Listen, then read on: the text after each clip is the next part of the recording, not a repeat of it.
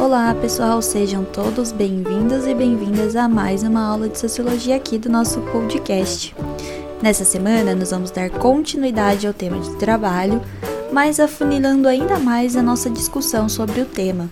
Eu quero reiterar aqui de novo a importância de refletir sobre algo tão presente em nossas vidas como classe trabalhadora. Hoje nós vamos utilizar de um grande sociólogo, o professor Ricardo Antunes, que até hoje ministra aulas na Universidade Estadual de Campinas, a Unicamp. Antunes é uma referência muito importante dentro da sociologia do trabalho e toda sua obra é reconhecida dentro e fora do Brasil. Então vamos lá!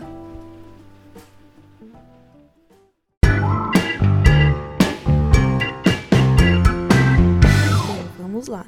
Hoje nós vamos partir de importantes reflexões de um livro específico do Ricardo Antunes, chamado Adeus ao Trabalho, ensaio sobre as metamorfoses e a centralidade do mundo do trabalho.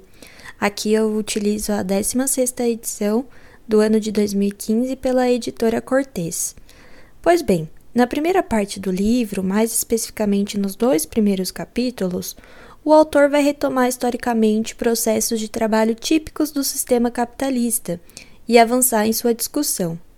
Segundo aponta esse autor, na década de 1980, é, presenciou nos países de capitalismo avançado profundas transformações no mundo do trabalho, nas suas formas de inserção na estrutura produtiva, nas formas de representação sindical e política.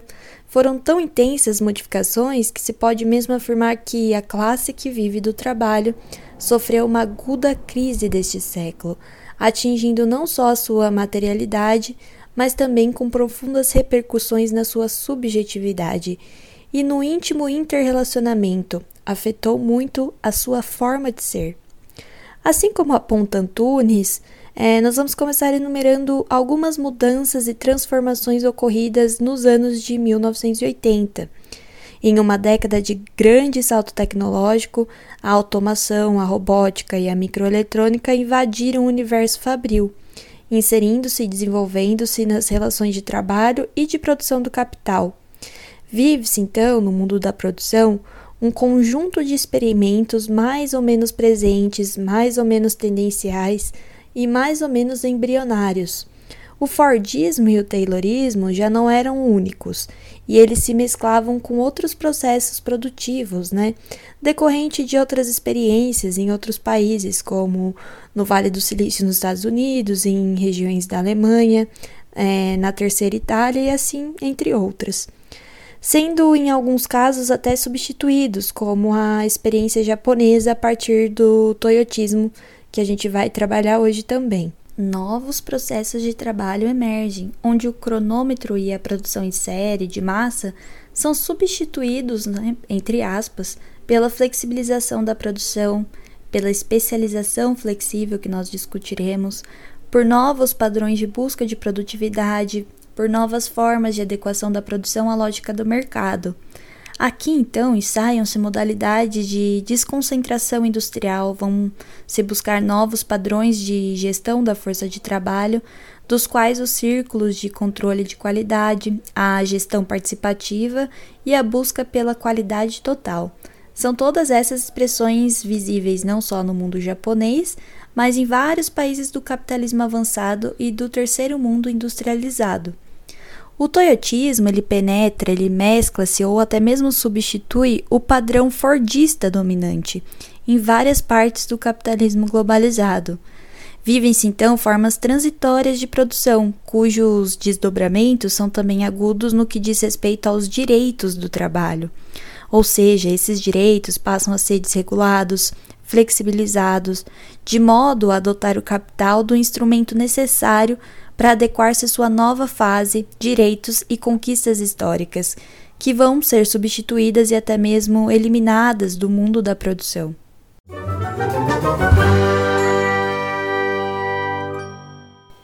Muito bem, pessoal. Nessa parte da aula a gente vai reiterar o que o Antunes entende como Fordismo. Ele entende Fordismo como a forma pela qual a indústria e o processo de trabalho vão se consolidar ao longo do tempo e os seus elementos básicos constitutivos eram dados justamente pela produção em massa, através da linha de montagem e de produtos mais homogêneos, através também do controle dos tempos e movimentos pelo cronômetro taylorista e da produção em série fordista, é, pela existência do trabalho parcelar e pela fragmentação das funções, pela separação entre elaboração e execução no processo de trabalho pela existência também de unidades fabris concentradas e verticalizadas e pela constituição do operário massa, do trabalhador coletivo fabril, entre outras dimensões. Menos do que um modelo de organização societal, Antunes diz que isso abrangeria esferas bem ampliadas da sociedade, compreendendo então o Fordismo como um processo de trabalho que, junto com o Taylorismo, predominou na grande indústria capitalista ao longo desse século.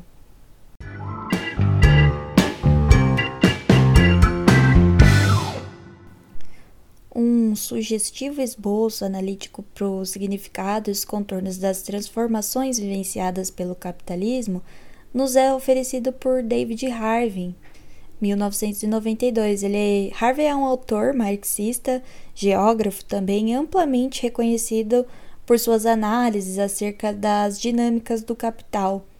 No entendimento deste autor, o núcleo essencial do Fordismo manteve-se forte até pelo menos 1973, baseado numa produção em massa. Na sua síntese sobre acumulação flexível, ele nos diz que essa fase da produção é marcada por um confronto direto com a rigidez do Fordismo é caracterizado pelo surgimento de setores de produção inteiramente novos, novas maneiras de fornecimento de serviços financeiros, novos mercados e, sobretudo, taxas altamente intensificadas de inovação comercial, tecnológica e organizacional. A acumulação flexível envolve então rápidas mudanças nos padrões de desenvolvimento desigual tanto entre setores como também entre regiões geográficas. Isso é muito importante de manter no nosso horizonte. Em resumo, é a partir de amplas formulações é, que Harvey desenvolve sua tese de que a acumulação flexível, na medida em que ainda é uma forma própria do capitalismo, mantém três características essenciais desse modo de produção. Primeira, ela é voltada para o crescimento.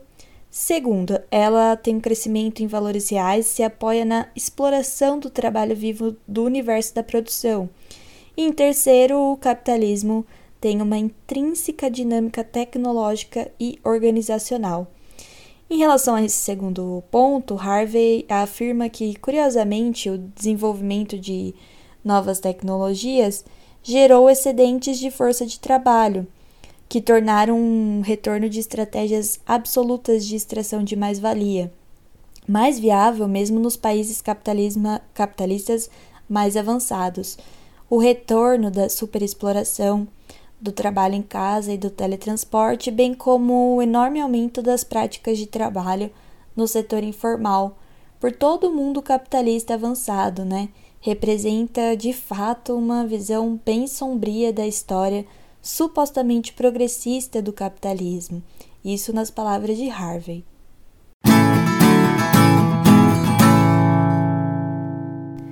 Muito bem, no que diz respeito ao toyotismo, o Ricardo Antunes também vai trazer alguns traços constitutivos desse modelo, visando apontar as enormes consequências que ele acarreta no interior do mundo do trabalho.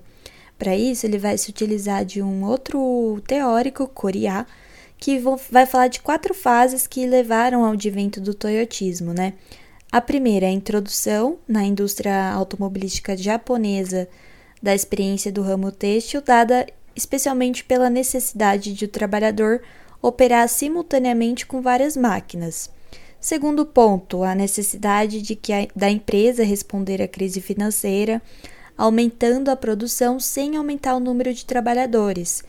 Terceira, a importação das técnicas de gestão é, dos supermercados dos Estados Unidos que deram origem ao Kanban. Quarta fase seria então a expansão desse método Kanban para empresas subcontratadas e fornecedoras. E o toyotismo ele também contaria com outros traços significativos. a necessidade de atender a um mercado interno que solicita produtos diferenciados. Neste sentido, o toyotismo também contaria com algumas outras características. A necessidade de atender a um mercado interno que solicita produtos diferenciados e pedidos pequenos, dadas as condições limitadas do pós-guerra no Japão, e por fim também havia de se enfrentar o combativo sindicalismo japonês, responsável por uma atuação marcada por muitos confrontos grevistas e que se constituía como um entrave à expansão do toyotismo. Depois de vários embates, as empresas aproveitaram a desestruturação do sindicalismo combativo e criaram o que se constituiu como um traço distintivo do sindicalismo japonês da era toyotista, o sindicalismo de empresa ou o sindicato casa, atado ao ideário e ao universo patronal. Em suma, os traços constitutivos do toyotismo podem ser mais ou menos assim explicados, né? Ao contrário do Fordismo, a produção do toyotismo era voltada e conduzida diretamente pela demanda. A produção é variada, diversificada e pronta para suprir o consumo. É este, então, o consumo quem determina o que será produzido e não o contrário, como se procede na produção em série e de massa do Fordismo. Desse modo, então, a produção sustenta-se na existência do estoque mínimo. O melhor aproveitamento possível do tempo de produção é garantido pelo just-in-time. O Kanban, que são placas né, utilizadas para a reposição das peças, é fundamental, à medida que ele inverte o processo ou seja, é do final após a venda que se inicia a reposição dos estoques, e o Kanban é a senha utilizada que alude às necessidades de reposição das peças, produtos e assim por diante. Daí o fato de que, em sua origem, o Kanban está associado ao modelo de funcionamento dos supermercados, né, que repõe os produtos nas prateleiras depois das vendas.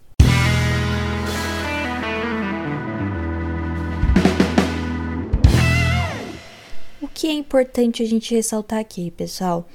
As exigências do mercado, agora cada vez mais individualizadas, no melhor tempo e com a melhor qualidade, prescinde de um processo produtivo mais flexível, que permita a um operário operar diversas máquinas. É a chamada polivalência do trabalhador japonês, estampando então a capacidade do trabalhador em operar diversos maquinários e diversas tecnologias. É o que alguns autores vão denominar de desespecialização e polivalência dos operários profissionais, agora então transformados em trabalhadores multifuncionais. Outro ponto fundamental do toyotismo, mas que também se estende à atual precarização do trabalho, é que para a efetiva flexibilização do aparato produtivo é também imprescindível a flexibilização dos trabalhadores. Os direitos são flexíveis, de modo a dispor desta força de trabalho em função direta das necessidades do mercado consumidor. O toyotismo ele estruturou-se a partir de um número mínimo de trabalhadores, ampliando-os através das diversas horas extras, trabalhadores temporários ou subcontratação, dependendo das condições do mercado. Dentre as diversas consequências de tudo que nós apontamos hoje, uma das que mais se evidencia é justamente o distanciamento pleno de qualquer alternativa para além do capital. À medida que se adota e se postula uma ótica de mercado, de produtividade das empresas, né? não levando sequer em conta com uma devida seriedade, entre tantos outros elementos tão graves, como, por exemplo, o desemprego estrutural, que atualmente esparrama-se por todo o mundo em dimensões impressionantes, envolvendo fundamentalmente né, questões raciais, de classe e de gênero, interseccionalidades que a gente não vai deixar de lado e que pretendemos é, trabalhar melhor em outras aulas. A partir das análises de hoje, das leituras de Ricardo Antunes e outros teóricos, nós concluímos também que a subsunção do ideário do trabalhador aquele vinculado pelo capital, a sujeição então de um ser, né, que trabalha ao espírito de uma empresa, à família de tal empresa ou então ao time de colaboradores da equipe, né, vem crescendo muito de forma expressiva. Essa linguagem empreendedora é envolvente, ela é mais participativa, mais inclusiva, mas que é em realidade mais manipulatória e vai representar as constantes movimentações e morfologias pela qual a forma trabalho passa e ainda passará no decorrer da história.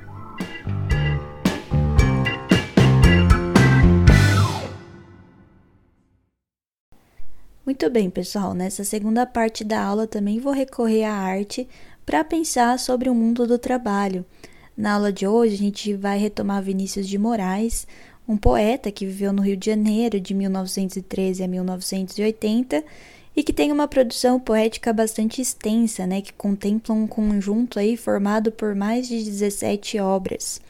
Ele é considerado um poeta que dedicou a quase totalidade da sua obra ao amor mas Vinícius de Moraes também nos revela o que para muitos é ainda desconhecido, uma poesia comprometida com as questões sociais e políticas, atribuindo uma grande importância ao trabalhador.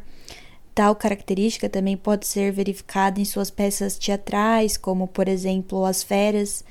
E no poema de, de hoje que nós vamos discutir, O Operário em Construção, o que se assemelha bastante à música da aula passada, nós vamos encontrar uma metáfora bíblica para discutir a relação entre capital e trabalho. O poema Operário em Construção ele foi escrito por Vinícius de Moraes em 1959 e pode ser compreendido como uma, uma metáfora para a construção da consciência de um trabalhador.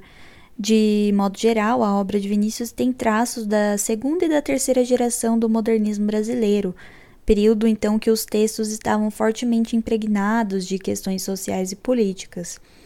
Bem, no comecinho, o operário é apresentado por meio de uma comparação e uma metáfora que o identificam como um trabalhador da construção civil, mas sem consciência da sua importância social. Nos versos que se seguem, as palavras como liberdade e escravidão são associadas não como ideias opostas, né, o que numa leitura imediata induziria o leitor a pensar em uma antítese, mas sim como um paradoxo, uma figura de linguagem caracterizada pela associação de ideias contraditórias, né? Tal análise vai se justificar uma vez que o produto do trabalho desse trabalhador deveria garantir liberdade. No entanto, isso não se concretiza conforme o texto vai mostrando até o final. Era ele que erguia casas, onde antes só havia chão. Como um pássaro sem asas, ele subia com as casas que lhe brotavam da mão. Mas tudo desconhecia de sua grande missão. Não sabia, por exemplo, que a casa de um homem é um templo, um templo sem religião. Como tampouco sabia que a casa que ele fazia, sendo a sua liberdade, era sua escravidão. De fato, como podia um operário em construção compreender por que um tijolo valia mais do que um pão. Tijolos ele empilhava com pá, cimento, esquadria, quanto ao pão ele o comia, mas fosse comer tijolo. E assim o operário ia, com suor e com cimento, erguendo uma casa aqui, adiante um apartamento, além uma igreja, à frente um quartel e uma prisão. Prisão de que sofreria não fosse eventualmente um operário em construção. Mas ele desconhecia esse fato extraordinário, que o operário faz a coisa e a coisa faz o operário. De forma que certo dia, à mesa, ao cortar o pão, o operário foi tomado de uma súbita emoção, ao constatar assombrado que tudo naquela mesa garrafa, prato, facão era ele quem os fazia, ele, um humilde operário, um operário em construção. Olhou em torno, gamela, banco, enxerga caldeirão, vidro, parede, janela, casa, cidade, nação. Tudo, tudo que existia era ele quem o fazia. Ele, um humilde operário, um operário que sabia exercer a profissão. Ah, homens de pensamento, não sabereis nunca o quanto aquele humilde operário soube naquele momento. Naquela casa vazia que ele mesmo levantara, um mundo novo nascia de que sequer suspeitava. O operário emocionado olhou sua própria mão, sua rude mão de operário de operário em construção, e olhando bem para ela, teve um segundo a impressão de que não havia no mundo coisa que fosse mais bela. Foi dentro da compreensão daquele instante solitário que tal sua construção cresceu também o operário.